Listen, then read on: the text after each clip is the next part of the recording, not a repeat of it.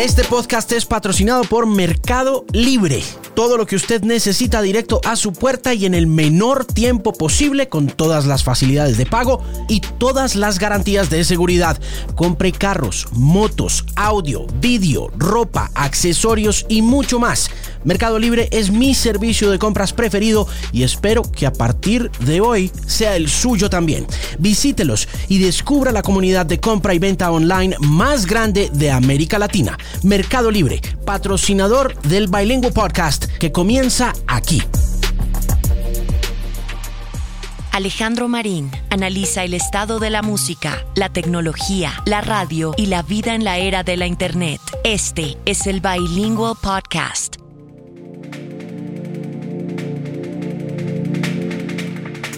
Mis queridos y queridas bilingües, bienvenidos y bienvenidas al episodio número 213 del Bilingual Podcast. Este es mi programa de audio en internet. Mi nombre es Alejandro Marín. Pueden encontrarlo en alejandromarin.com y por supuesto también en Spotify, Stitcher, TuneIn, Deezer y en Apple Podcast. Espero que todo vaya muy bien, que las cosas vayan rodando, que vayan sobre ruedas. Y en este episodio número 213 me voy a encontrar con uno de los personajes más virtuosos de la música latina del siglo XXI. Estoy hablando de Camilo Lara. Hice una entrevista con él a propósito de un remix que le hizo a la famosa banda de hip hop estadounidense Run the Jules hace más o menos unas tres semanas. Y oh sorpresa, eso no era lo único en lo que estaba trabajando Camilo, sino que estaba a punto de lanzar un larga duración conocido como Distrito Federal, que tuve la oportunidad de recibir este fin de semana cortesía de mis amigos de la Roma Records aquí en Colombia y lo puso el domingo en la mañana y pude reafirmar la genialidad de la que está hecho Camilo Lara. Muchos, de hecho, lo consideran el productor musical más importante de la escena alternativa en México y desde hace más de 15 años anda recorriendo el mundo como el fundador del Mexican Institute of Sound, un proyecto que se ha encargado de experimentar la música tradicional y folclórica de su país con elementos electrónicos, pasando por el hip hop y una serie de sonidos experimentales que lo han llevado alrededor del mundo con una insignia y con una marca registrada tan contundente que su música lo ha llevado incluso a interpretarse a sí mismo como personaje animado en la película Coco de Disney Pixar. Si usted se vio Coco, seguramente lo puede encontrar en el momento en que entra a la fiesta. Creo que el personaje se llama Miguel, si no estoy mal. Y él entra a la fiesta de su papá o del que supuestamente es su papá y lo ve ahí en los decks tocando. Ahí está ese DJ, ese DJ, ese esqueleto DJ ese es Camilo Lara. Pero bueno, a partir de eso es que inició una charla con él donde me cuenta cómo fue esta experiencia, cómo es el proceso creativo para trabajar en la música de producciones audiovisuales, como lo hizo con la serie Narcos de Netflix, cómo atravesó la pandemia con su música, el más reciente remix que hizo para Run the Jewels de Ulala, cómo creció siendo un misfit, un rebelde en la Ciudad de México, habla sobre su participación como invitado en el documental Rompan Todo también y habla sobre la construcción de la escena en América Latina. Este capítulo que está en audio ahora en las diferentes plataformas de audio, usted también lo puede encontrar en mi canal de YouTube youtube.com slash Alejandro Marín, por favor, entre y suscríbase que vienen cosas muy interesantes esta semana y en lo que será este primer trimestre de 2021. Pero entonces, vamos a continuar dándole la palabra a este mago, a este genio, el creador de un nuevo larga duración muy recomendado llamado Distrito Federal. Él es Camilo Lara, mi invitado muy especial al episodio número 213 del Bilingual Podcast.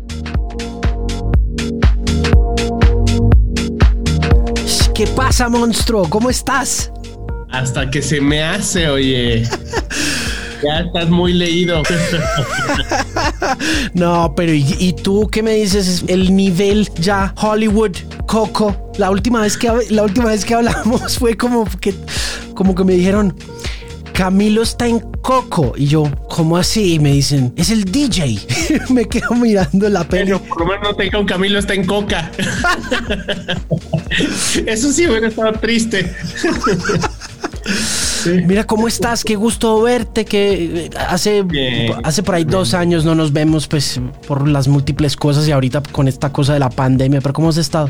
Bien, pues ya nada más te leo, te digo, ahí te, te, estoy leyendo todos los días, a todas horas, pero qué loco, ¿no? Que ya pasen, o sea, que ya tenga dos años eh, que nos vimos. O sea, tiene- Es muchísimo tiempo, es muchísimo tiempo. ¿Cuándo fue la última vez que viniste a Bogotá?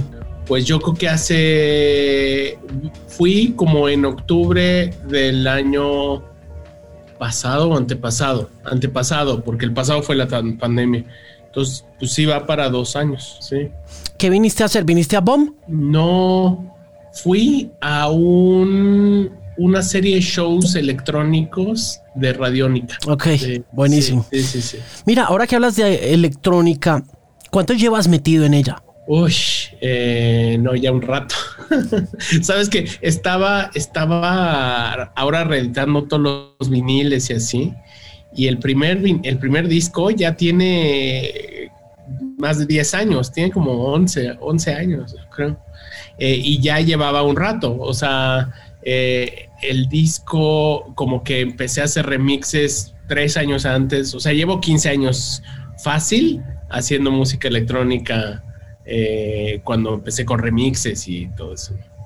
Increíble la cantidad, cómo pasa de rápido el tiempo, ¿no? Es una cosa impresionante que volteas a mirar y ya son como 15 años. Sí, cara, es una locura, o sea, es una locura. Pero pues también como que si piensas, dices, puta, es un montón 15 años, pero también en 15 años pues ya saqué siete discos, ocho discos, eh, hice mucha música, películas, o sea, eh, eh, he estado trabajando un buen.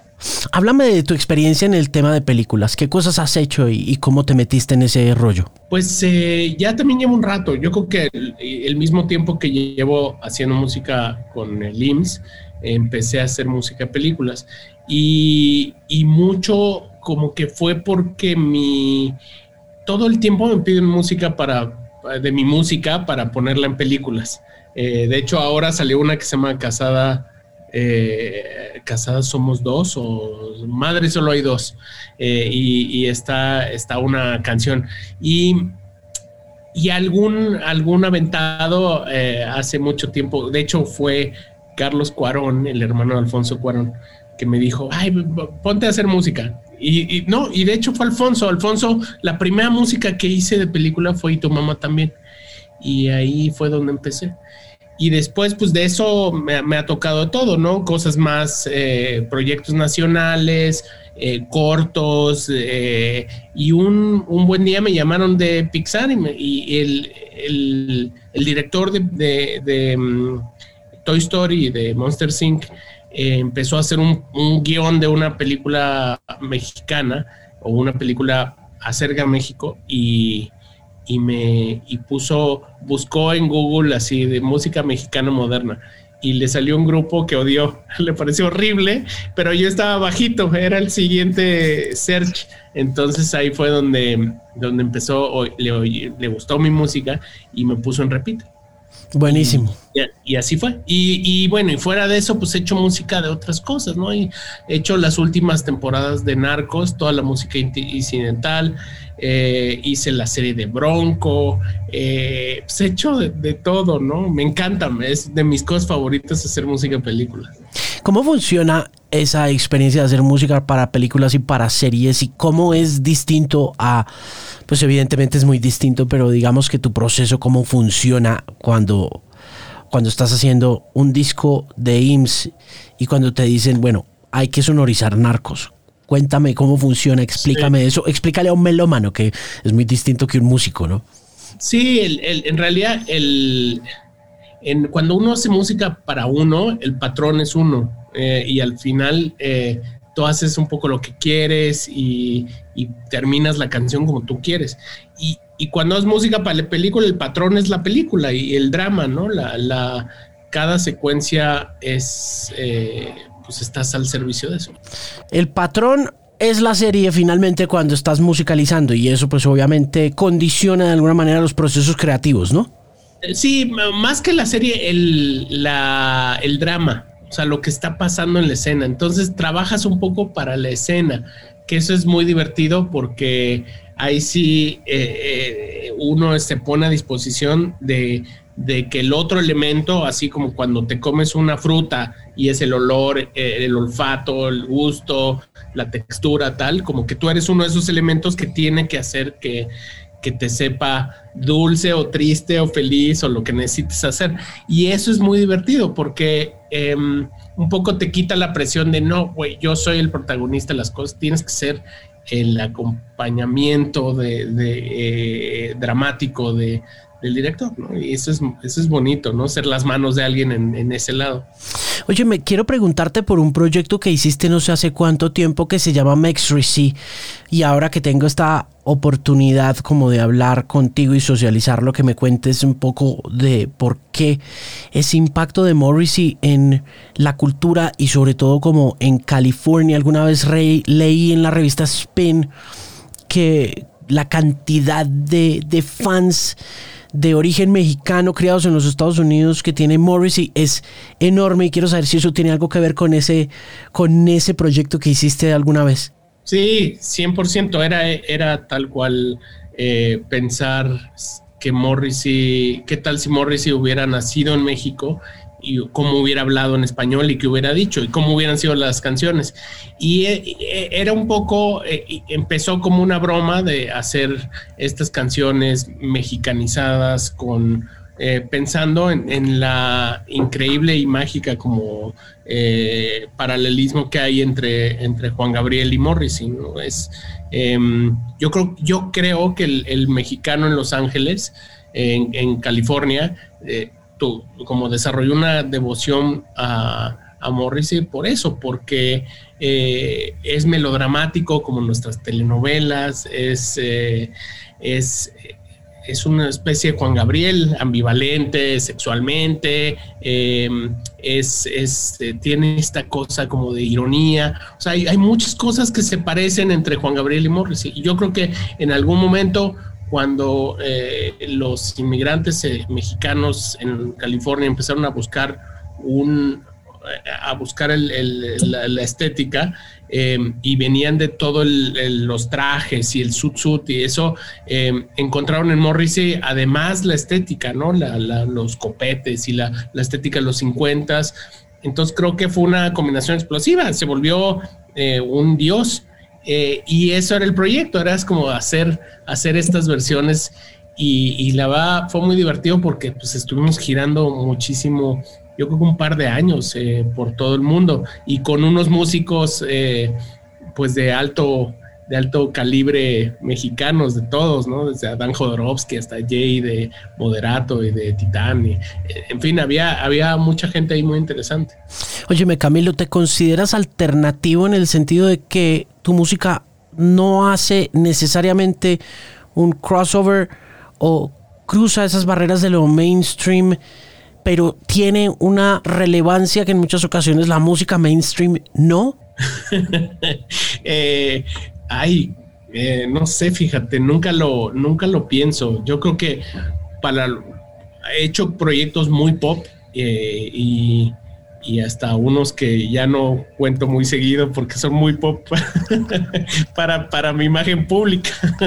pero he estado involucrado en proyectos pop y me gusta, la verdad me, me, me, entusiasma, pero a la hora de hacer lo mío, pues hago lo mío sin tener mucha como espíritu de ah, voy a ser exitoso o tener y, siento que a, a la larga me ha hecho una carrera que pues es medio singular porque no vivo en yo creo que no soy un artista popular y vivo en un mundo más eh, de un nicho, pero eh, pues al mismo tiempo eh, giro muchísimo con eso, o sea, en, a donde voy que pueda, que voy, con mi música y toco, pues habrá un público. Em, si voy a Ucrania, pues ahí toco y habrá 50 ah, y de esos 50 van a verme y van a, a bailar y se saben las canciones, tal. Entonces, con eso estoy súper contento de, poder tener ese, ese mundo.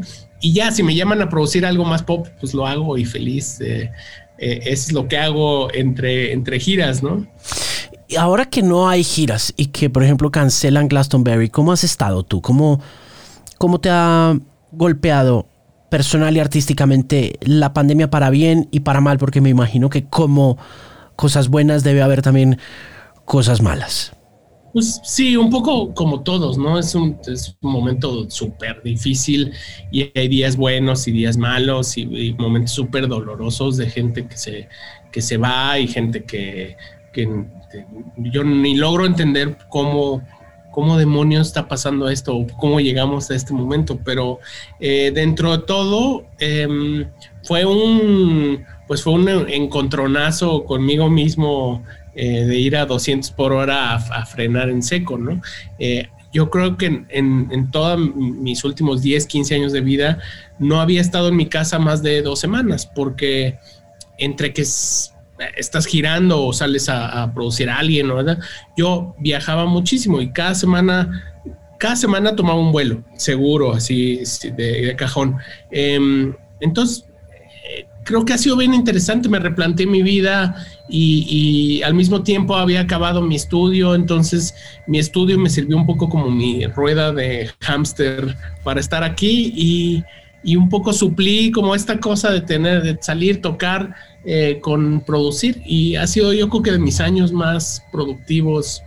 Eh, para bien o para mal, ¿no? Eh, me hubiera encantado tener sesiones en persona y hubo algunas que hice a larga distancia que fue que hubiera encantado estar con, con la gente que trabajé, pero pues bueno, es lo que hay, ¿no? Estoy, estamos igual todos, eso me, me consuela, ¿no? ¿Le pones alguna proyección al final de este tema y al regreso a los shows? ¿Sientes que los shows volverán igualmente a como estaban planteados hace un año cuando te demorabas dos, tres días en casa o, y, te montabas en un avión? Pues no, creo, yo creo que va, el mundo ya cambió.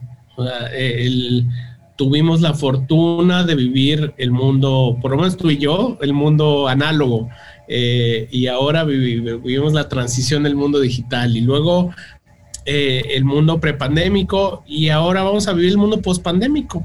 Es otra cosa y nos va a tocar eh, acostumbrarnos a un mundo diferente, un mundo eh, ni sé cómo va a ser, la verdad, eh, pero sí hay muchas cosas que, creo que van a cambiar en, la, en, nuestra forma de, podernos eh, socializar, ¿no?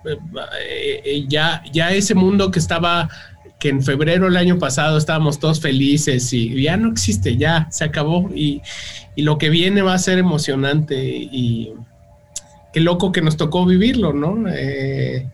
Hay mucha, o sea, tú lees, de, yo, yo leía eh, de, artistas que vivieron en la pandemia pasada y escribieron obras cumbres y hicieron música y, decía, qué locura que haya, estos tipos tuvieron que estar seis meses en su casa encerrados.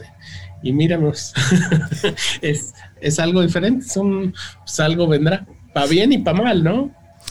¿En qué más estás trabajando? ¿Qué más estás haciendo o qué más has hecho en este transcurso que te ha tocado conocer tu casa y conocer tu estudio, volverlo tu rueda de hámster, como lo decías?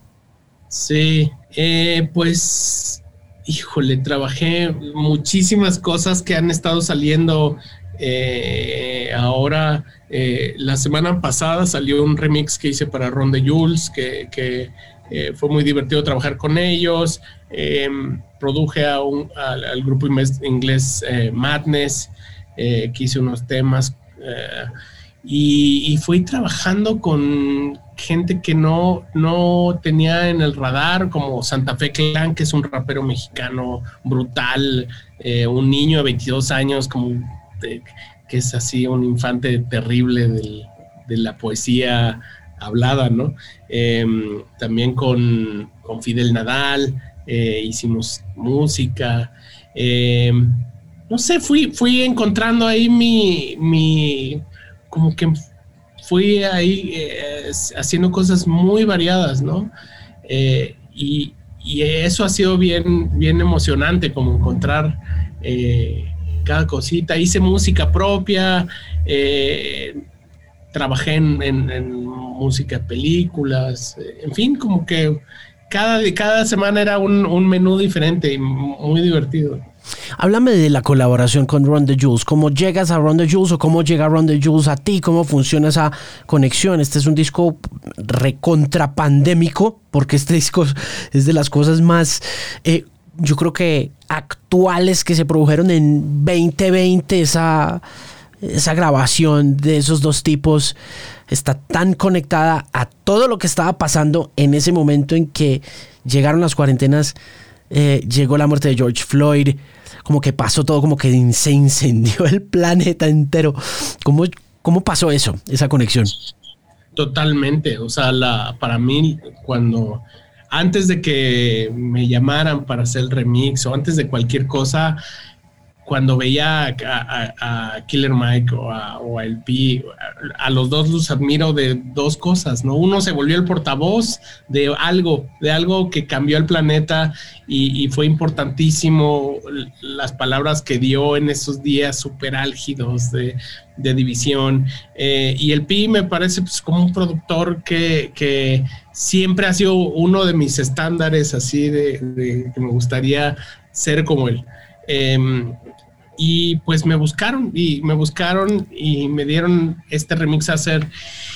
Y la verdad es que borré todos los canales de música que me dieron, todos salvo la voz. Y, empecé de cero. Dije, bueno, por lo menos voy a hacer un acto, eh, me voy a inmolar y voy a hacer algo. Si no les gusta, pues no lo van a aceptar y ya se acabó, ¿no? Y, decidí hacer un track mío con, con mi música, con eh, traje músicos, traje, eh, y, en ese momento estaba trabajando con Santa Fe Clan y lo invité al estudio y le dije, oye, pues vamos a grabar este tema. Y, ya en un par de horas grabó la letra y, ya, la verdad fue muy divertido y muy, ahora lo veo como, ay, qué bueno que hice eso, porque como que me hubiera dado tanto coraje eh, hacer un remix que no me sintiera orgulloso eh, que digo, bueno, por lo menos ya ese, eh, sabe a mí, es, es mi onda, es lo que hago y ahí está. ¿Y les gustó? Increíble que hayas cogido solamente la voz. Yo pensé que de pronto habías dejado alguna capa por ahí o alguna cosita, porque, pero sí lo escuché y dije, porque a mí, ulala, me pareció una un buen track de ese disco y, y como que es de las primeras pero tú sabes que los Ron de Jules o te cogen desde el principio así, te pegan tres cachetadas con ese verbo de Killer Mike así in your face kind of thing y el otro pues haciendo su muy eh, denso eh, eh, set de producción o, te meten en un cuento, ¿no? Como que eh, te, van metiendo y te van metiendo y te golpean ya por allá en la mitad. No esperaba que fuera Ulala. ¿Escogiste Ulala o te la mandaron y te dijeron, Haz, haznos el remix de Ulala? Sí, la escogí eh, y, era de mis favoritas, así me encantó. Eh, y fue increíble. Me dijeron, haz lo que quieras, haz, haz, lo que quieras. Entonces, pues sí, escogí esa y fue la que más me gustaba del disco. Eh, pero sí, tienes razón, o sea, como que son un grupo que eh, me daba miedo escoger esa canción porque era mi favorita y decía, puta, pues no sé si voy, puedo hacer algo que, que me guste tanto como la original. Este es el Bilingual Podcast. Mi estudio de radio en casa no sería lo mismo sin la ayuda de Mercado Libre. En serio, todo lo que he ido comprando para poderme adaptar a estos tiempos difíciles lo he conseguido ahí. Desde las luces de mi set hasta los micrófonos que uso, las cámaras, los cables, Mercado Libre me ha acompañado a lo largo de este tiempo y me ha ayudado a transformar y a mejorar las condiciones de mi trabajo en casa. Y usted puede conseguir todas sus compras para el trabajo y mucho más en Mercado Libre, así que visítelos. Son la comunidad de compra y venta online más grande de América Latina.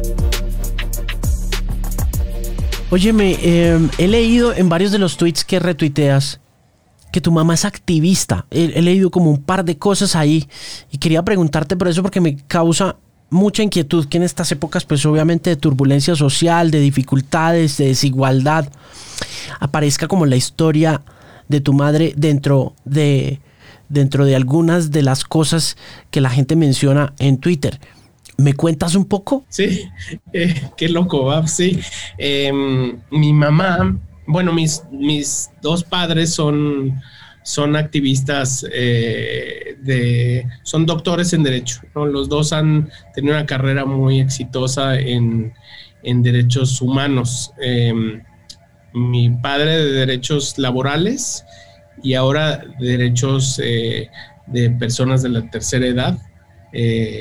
Porque ahora se ha vuelto experto porque ya tiene esa tercera edad. Y, y mi, y mi madre, eh, derechos de la mujer, desde hace muchos años, desde los 70 tal vez 60, eh, lleva, lleva muchos años. Y este año fue, eh, le dieron el premio a, la, persona como al reconocimiento de los derechos humanos del, el gobierno da un, premio anual y, lo han recibido gente valiosísima eh, que, ha cambiado un poco el juego, ¿no? El tablero de los derechos humanos. Y pues ella lleva tantos años y ha hecho tanto eh, que bueno, tiene cosas increíbles. Y, la verdad fue, es muy emocionante ver a tu mamá eh, en modo activista en modo, yo, yo, yo así, la, así me acuerdo de ella de niño, siempre en, eso, ¿no? Y ya, dedicó toda su vida a, ser eh, catedrática, a, escribir libros. Eh, entonces, me, es interesante, los tres hijos salieron rockeros o músicos o eh, entonces, algo hicieron mal. ¿Por qué crees que hicieron algo mal? Yo creo que hicieron algo bastante bien. Lo que pasa es que, pues, están conectados por la humanidad de alguna forma, ¿no? Pues sí, yo a, mi madre le agradezco mucho, como por ejemplo, eh, en, mi casa pues se leía y era lo que hacías, tenías que hacer, porque si no, si no leías, no, no había nada más que hacer, o sea, no, la tele estaba absolutamente descartada. Entonces, creo que eso me ayudó mucho eh, a, pues a tener otro tipo de educación más allá de la escuela o de la, típica cosa, ¿no? Yo siempre me, leer fue parte de mi vida y de, y de, de, quién soy. ¿Qué recuerdas leer de niño en esa casa de mamá y, y de papá? Eh, pues es que yo creo que depende la edad, pero de niño, de niño, pues me eché todas las novelas de, piratas y de eh, eso. Y después apenas fui, tuve un pie en la adolescencia, pues le pegué a todos los beatniks, a, a, Burroughs y a Bukowski y a todos esos. Y ahí yo creo que antes me gustaban esas novelas de, viajes y de que eran increíbles, pero ahí entendí como que fue la primera vez que, entendía un misfit, como que dije, hay gente allá afuera que puede ser como yo o, yo quiero ser como ellos. Y creo que ahí ya fue irreversible, ¿no? Ahí empecé a oír discos de The Cure o cosas de los Smiths o, y entender que pues, sí, había un mundo afuera que no era no era tan cuadrado como lo, contaban y que podía ser tan estrafalario, tan aventado como, como había escritores. Y, pensar que había punks, eh, tan punks como los beatniks en los 40 y que vivían aquí en la Roma, que es donde vivo, en la, colonia Roma en México, que, ahí yo, yo creo que ahí como que me encontré en la lectura como este lado de para encontrar a tus cómplices, a la, gente que admirabas y que decías, ah, yo quiero ser igual de punk que Burroughs o que, ¿no? Quiero volver al tema, volveré al tema de los papás en un rato, porque no lo quiero dejar, pero quiero preguntarte por esa figura del misfit viviendo allí, criándote en la Ciudad de México, en la colonia La Roma y entendiéndote como un misfit leyendo a Bukowski, leyendo a Burroughs, eh, leyendo a Kerouac y a todos estos personajes. ¿Qué sientes tú o en qué momento te das cuenta que más allá de la literatura eres un misfit? ¿Cómo llegas a conciliar con eso? Porque de todas maneras, uno de niño, cuando es un misfit, tiene dos opciones. O lo acepta y, y trata de lidiar con eso, que no es nada fácil porque hay misfits de todo tipo, o, o you go with the flow, ¿no? Como que you go with the flow and you get with the program, como dicen los gringos, como que te metes ahí en, en el programa de lo que sea. Eh, ¿Cómo pasó eso en tu caso? Pues eh, fue una mezcla, ¿no? Te digo, ahí, ahí descubrir tus películas seminales y siendo adolescente, pues yo que o sea, yo habrá visto Naranja Mecánica a los 11 años, 12 años, y a partir de ahí ya como que te vuela la cabeza y ya no eres el mismo. Y, y, al mismo tiempo, mi hermano grande, eh, estaba empezando ya a ser músico eh, y empezaba a tocar en la escena underground. Y en esa época, eh, Saúl Hernández, el, el cantante de Caifanes, vivía en mi casa porque había muerto su madre y estaba en casa, mis papás lo, tuvieron ahí, yo creo que un año o dos años. Eh, y, y, el, cuarto ensayo donde ensayaba mi hermano eh, se volvió un poco el cuarto ensayo del rock nacional. Entonces, eh, pues no sé, toda esa época me, empecé a ver gente que después serían como mis super ídolos en la cocina de mi casa y era muy divertido pues ver a Saúl y, eh, que, además lo, adoro y lo admiro muchísimo, pero pues es, era más como tu hermano mayor. Eh, yo empecé a, clavarme mucho en los créditos de los discos y empezar, me volví un fanático de comprar discos y, eh, y empecé a como a, a, ser obsesivo en eso. Y, con los grupos pues ahí desfilando y eso dije eh, eh, mi vida tiene que ir a tengo que hacer eso no no no no me imagino hacer otra cosa Óyeme, ¿por qué Saúl termina en tu casa? ¿Por qué lo reciben en tu casa? ¿Cómo, cómo era la relación ahí? Mi, mi hermano Bon eh, tenía un grupo con él antes de, antes de que se llamara Caifanes, se llamaba Insólitas Imágenes de Aurora. Y antes de que se llamara eso, tenía un grupo que se llamaba Frac eh, y Saúl era, no era el cantante, el cantante era mi hermano y Saúl era el bajista. Em, entonces, cuando pasa lo de Saúl, pues eh, está buscando casa, pasa unos meses con su hermana y mi mamá, que quiere mucho a, Saúl, le dice, oye, vente, te, pongo un cuarto mientras ves cómo está toda tu situación personal. Y así estuvo un rato, estuvo un buen tiempo. Eh, y, pues se volvió un hermano más, ¿no? Ahí creciendo en esos años súper formativos. ¿Quién más pasó por ese, por ese garaje? ¿Quién más pasó por esa casa? Tú dices que el rock nacional, pero háblame de más historias. Cuéntame más historias pues, alrededor de pues eso. Mira, en ese, en ese, tal vez en ese ensayo ensayaba grupos que no sé si significan algo para ti, pero ritmo peligroso, eh, los amantes de Lola. Luego Fobia, por ejemplo, Fobia, mi hermano Marcelo, que era el mediano, tocó al principio en Fobia, entonces eh, llegaban a ensayar ahí, eh, pues todo, en realidad todos, ¿no? el, el, manager de mi hermano era manager de, de Caifanes y de Maldita Vecindad, entonces pues estaban ahí y si no estaban ensayando, estaban, iban a, a recoger equipo o hacer cosas. Yo me acuerdo muy bien la primera vez que, que fue a, que vino a México Soda Stereo. La segunda vez había un show muy grande que era Soda Stereo y Radio Futura, mis dos grupos favoritos de todos. Eh, y, y, era muy chico, tenía 11 años o 10 años, y, y a mi hermano le pidieron un amplificador entonces eh, les prestó el amplificador, pero iba con hermano incluido.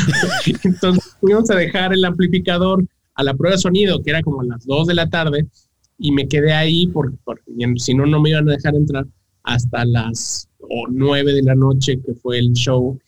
Y, y ya, me tocó estar ahí, ver el show eh, de dos de mis super ídolos. Eh, y era el único niño que estaba ahí en, un show para adultos. ¿Qué te gustaba de Soda? De Soda. De Soda me gustaba la experimentación y cada disco. Cada disco es un poco con, mis años. La, cuando, cuando yo descubrí el shoegaze, eh, pues también descubrí el Dynamo y me parecía, decía, ¿cómo alguien puede hacer eso en español? O sea, es una locura, ¿no? ¿Quién, o sea, eh, por ejemplo, el Doble Vida, el, el, disco ese que sonaba, ese disco, si te fijas, suena a David Bowie, porque estaba Carlos Salomar y porque lo grabaron en el mismo estudio donde estaba grabando Bowie, con los mismos músicos, eh, y era eh, pues la respuesta en español al Let's Dance o al, al siguiente, ¿no? Oye, me te pregunto por una iniciativa que está haciendo un amigo que vive en California, que es de Mexicali, para inducir a Soda al Rock and Roll Hall of Fame. Eh, Miguel Galvez, él, lleva mucho tiempo viviendo en, en, California y es un sodero, pero así enfermo. Y gracias a él tuve la oportunidad de conocer a Carlos Salomar por aquí, por, este, por esta vía, y conversé con él una hora y media larga. ¿Tú cómo ves esa posibilidad? ¿O tú votarías por, por Soda en el Rock and Roll Hall of Fame primero que cualquier otra cosa precursora del rock and roll o no? Sí, por supuesto, por supuesto. Y además eh, creo que rebasan a muchísimos de los eh, inducidos al Hall of Fame. O sea, eh, su único pecado es que cantan en español, ¿no? Pero, pero sí, hay varios. O sea, yo también creo que Maná debería estar en el Hall of Fame y, Radio Futura, por supuesto. pero bueno, pues quién sabe, ¿no? Ojalá, ojalá lo logre. Claro. Hablemos de Rompan Todo rápidamente, como para ir eh, cerrando esta conversación. Quiero que me cuentes un poco tu percepción de la recepción de lo que ha dicho la gente. ¿Qué opinas de todo el documental, de lo que pasó? A mí me encantó el documental, me pareció que cumple una tarea esencial como de darle, como de encender un poco la llama y el interés en la historia de nuestra de nuestra música de los últimos 40 años, pero cuéntame tú un poquito desde tu participación allí, ¿cómo has sentido la recepción? Qué locura, ¿no? Se volvió un tema o sea, los rockeros resultaron ser unos eh, radicales. todo, o sea, nada despertaba más eh, pasiones que rompan todo. Eh, y me encantó estar en eso, que sí siento que faltaron algunas cosas. Sí, sí, sí, sí. Pero a todo mundo le digo, vamos a hacer un documental. me hubiera gustado hacer que pusieran más cosas, pero creo que es el súper inicio de, de, algo, eh, de un buen marco para que crezcan más proyectos, eh, que haya proyectos de música en las plataformas. Y, y, a mí la gran lectura de todo esto es qué pocas cosas tenemos para mostrar nuestra, nuestra historia pop, ¿sabes?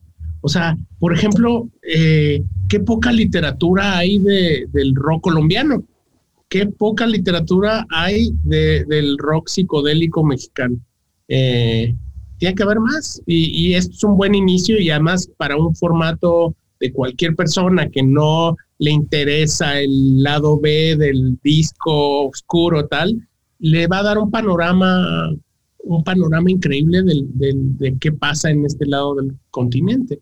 Em, a mí, por ejemplo, me encantó que eh, gente que no tiene nada que ver con, con el rock en español, eh, gringos, ingleses, eh, lo vieron y, encontraron ahí algo emocionantísimo, hicieron playlist. es súper positivo, ¿no?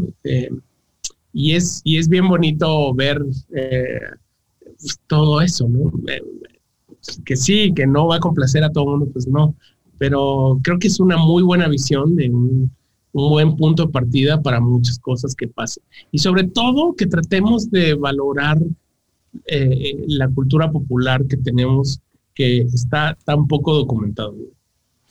¿Tú crees que en México la construcción de ese panorama nacional del rock está conectado al sentido de comunidad de los grupos? Ustedes o tú, desde esa, por ejemplo, experiencia puntual, conociendo a Saúl porque estaban tocando como en la misma banda de tu hermano, ¿ustedes se han sentido comunidad de músicos? E, es decir, ¿hay algo que los constituye como una comunidad per se eh, más allá de la música o no?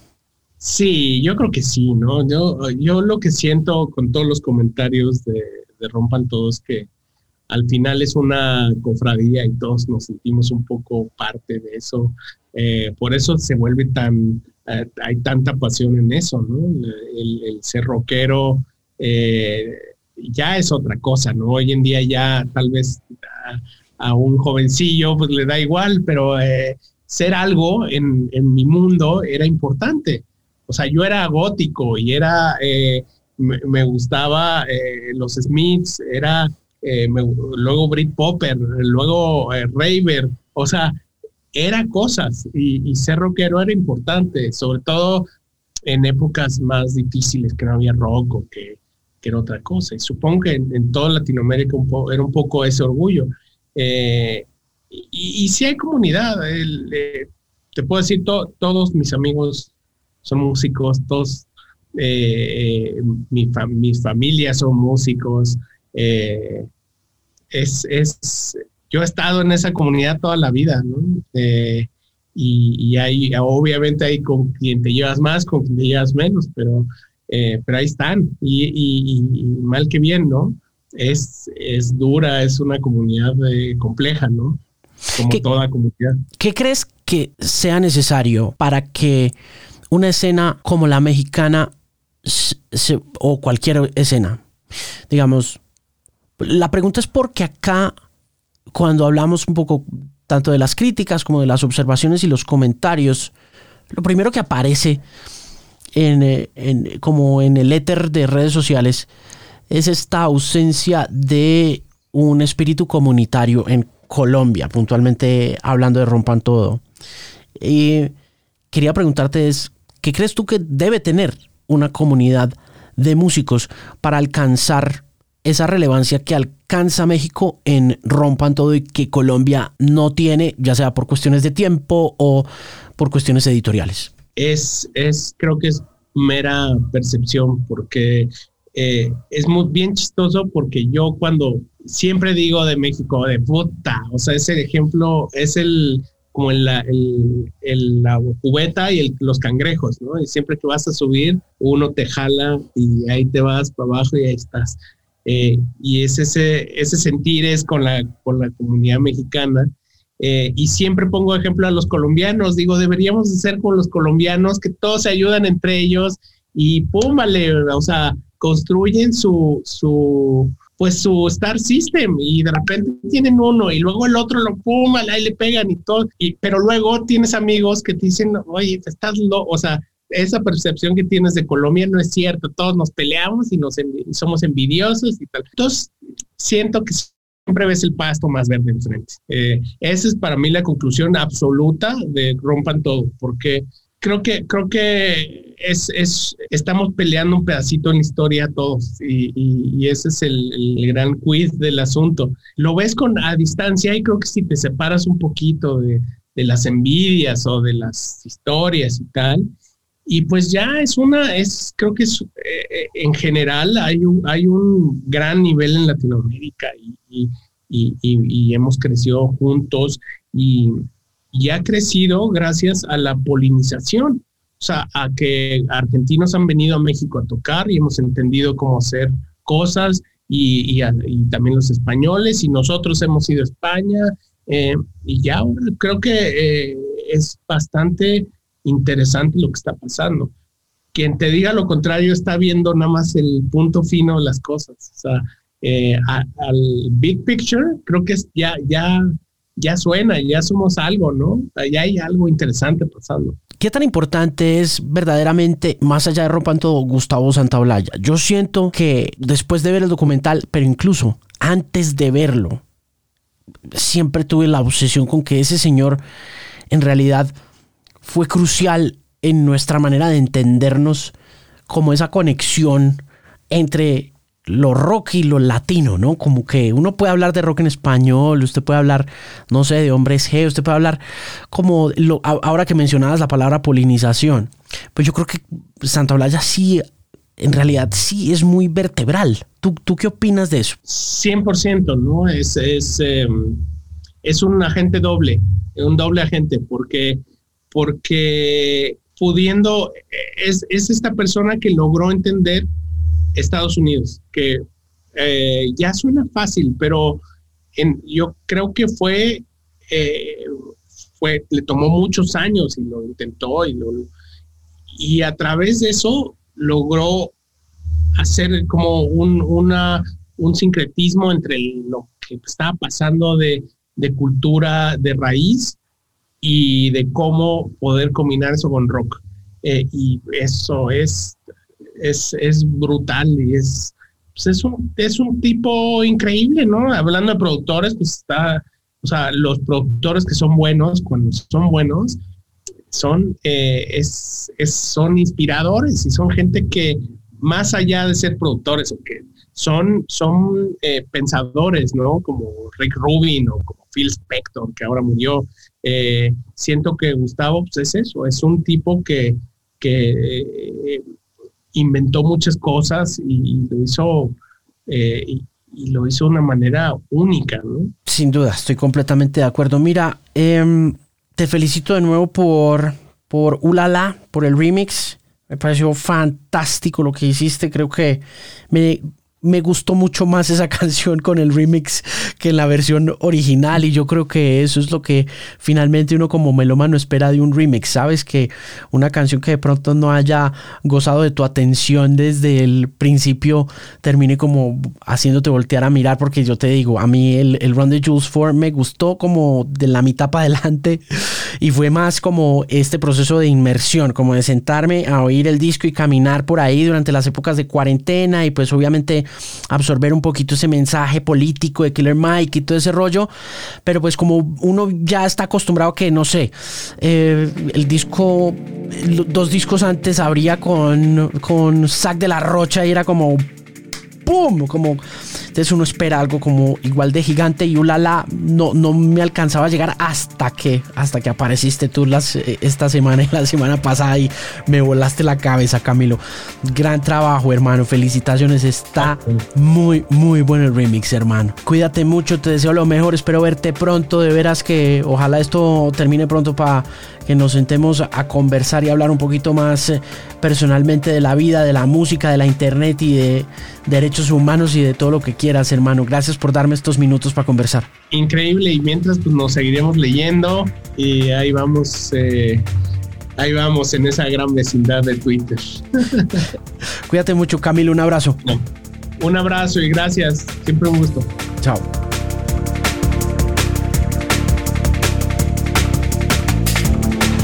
Gracias por llegar hasta el final de este nuevo episodio.